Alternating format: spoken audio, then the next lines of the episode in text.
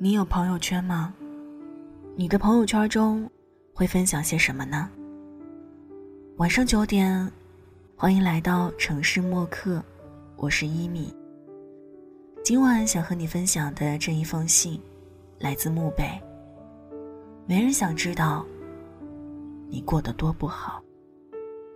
如果想查询本期节目文稿和歌单，可以在微信公众号中搜索“听一米”。睡不着的夜，听句晚安，再做梦吧。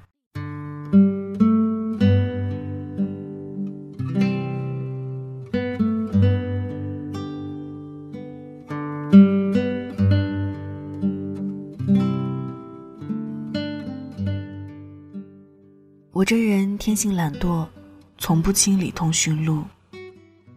有的人即使一年说不上一句话，我也懒得把别人删除。一是因为人家也没碍着我什么事儿，不过是在我的通讯录里安静的躺尸而已；二是因为我真的懒，你要乐意，躺着就躺着吧。但是前两天我实在没忍住，第一次删除了。一个在通讯录里的好友，不是因为我突然勤奋，终于想起来要清理通讯录里的唐诗，而是因为不管我什么时候打开朋友圈，都能看到那个人负能量爆棚的朋友圈。要不就是同寝三年的室友给他甩脸，他一言不合就和人吵得天翻地覆了；要不就是食堂阿姨今天给他打错菜，他问候人家全家了。总之，每天都有无数个让他抱怨的点，仿佛全世界都在和他作对。这世界看不到一丁点美好。不论我当时心情有多好，看到他的票圈都难免受这种负面情绪影响，被动接受他的负能量。当然，我也不是说别人的朋友圈就只能是那种阳光明媚、岁月静好的假鸡汤。容不得一丁点的不如意。只是负能量的表达方式有很多种，这样纯抱怨、怨妇般的负能量，我是真的接受无能。相反，有的人遇到不开心的事儿，用一种吐槽的语气发一条朋友圈，我倒是不介意，因为这种吐槽不仅不会让人觉得压抑，反倒让人觉得逗乐好笑。这样一看。让你心情不好的事情，也没什么大不了。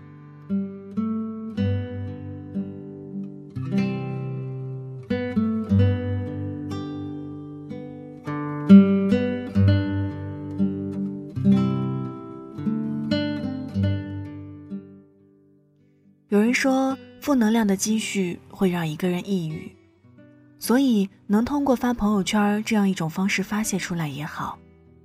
但发泄也分很多种，前者是发了朋友圈，情感完全没有得到宣泄，反而在别人，对呀，我也觉得这种人不应该活在这世上。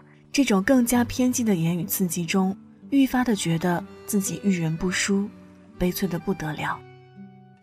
后者则是一种自黑式的调侃，发这类票圈的不仅自身感情得到了宣泄。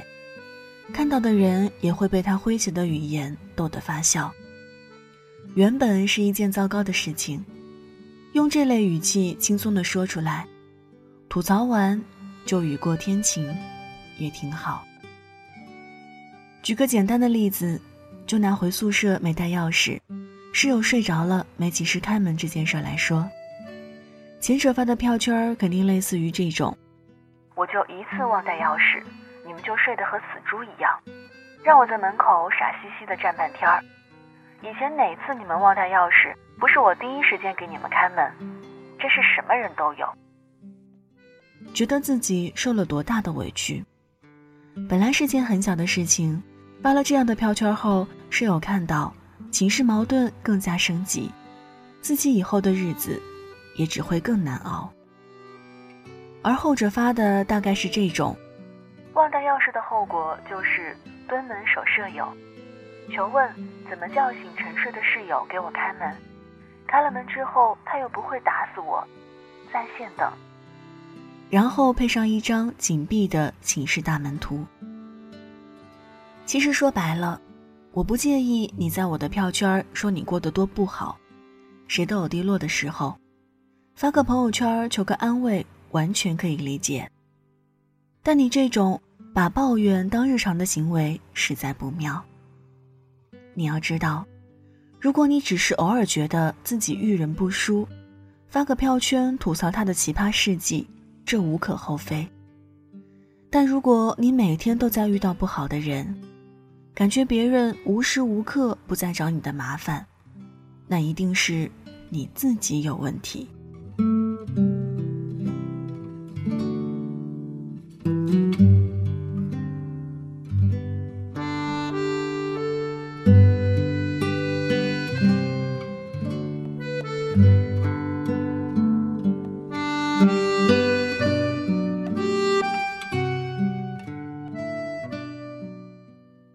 发票圈不过是想让人知道你过得多不好，求安慰，求抱抱。可其实没人想知道你过得多不好，人家自己生活的阳光的不得了，你这时不时来点世界这不好那不好，只会让人反感，让人觉得你本身就不好。所以那些每天在各种社交平台抱怨生活不公、时运不济。命运多舛的人，请您歇歇吧。真没人想知道你过得多不好。生活是你自己的，好不好，你自己知道就好。别把抱怨当日常，别把安慰当解药。生活如人饮水，冷暖自知就好。你的小情绪。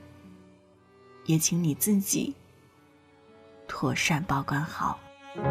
好久没见了，什么角色呢？细心装扮着白色衬衫的，袖口是你送的，尽量表现着像不在意的，平凡暴露了自欺欺人者。越掩饰越深刻。你说，我说，听说，忍着言不由衷的段落。我反正决定自己难过。好了，文字就分享到这儿。今晚和你分享的这一封信，来自漠北。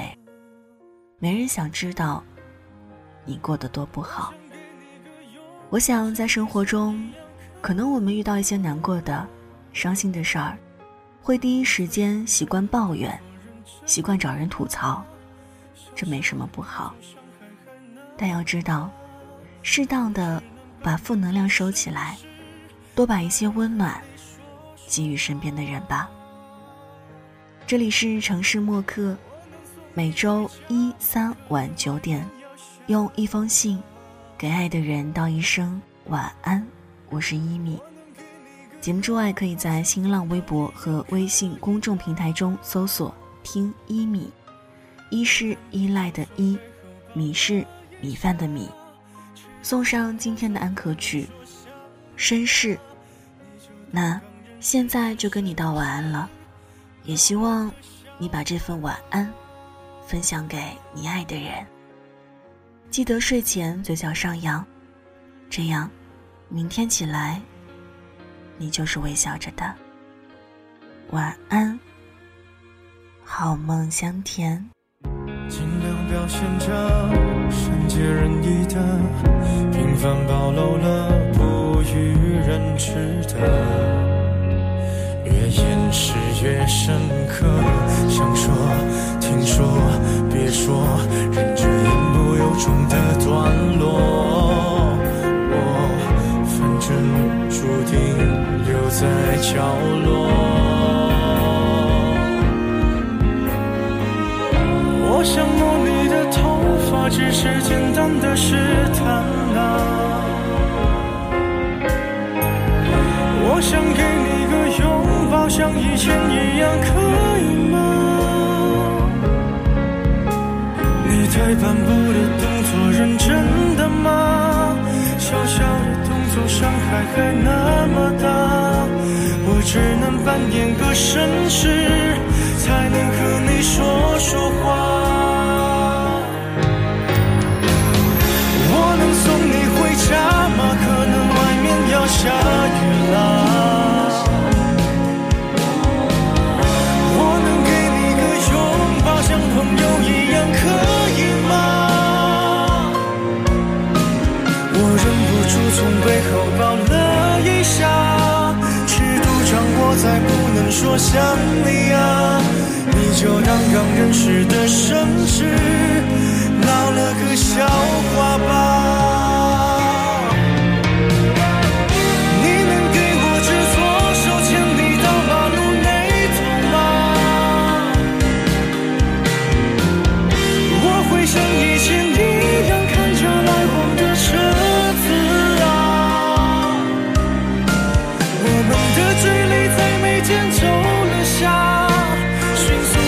还原成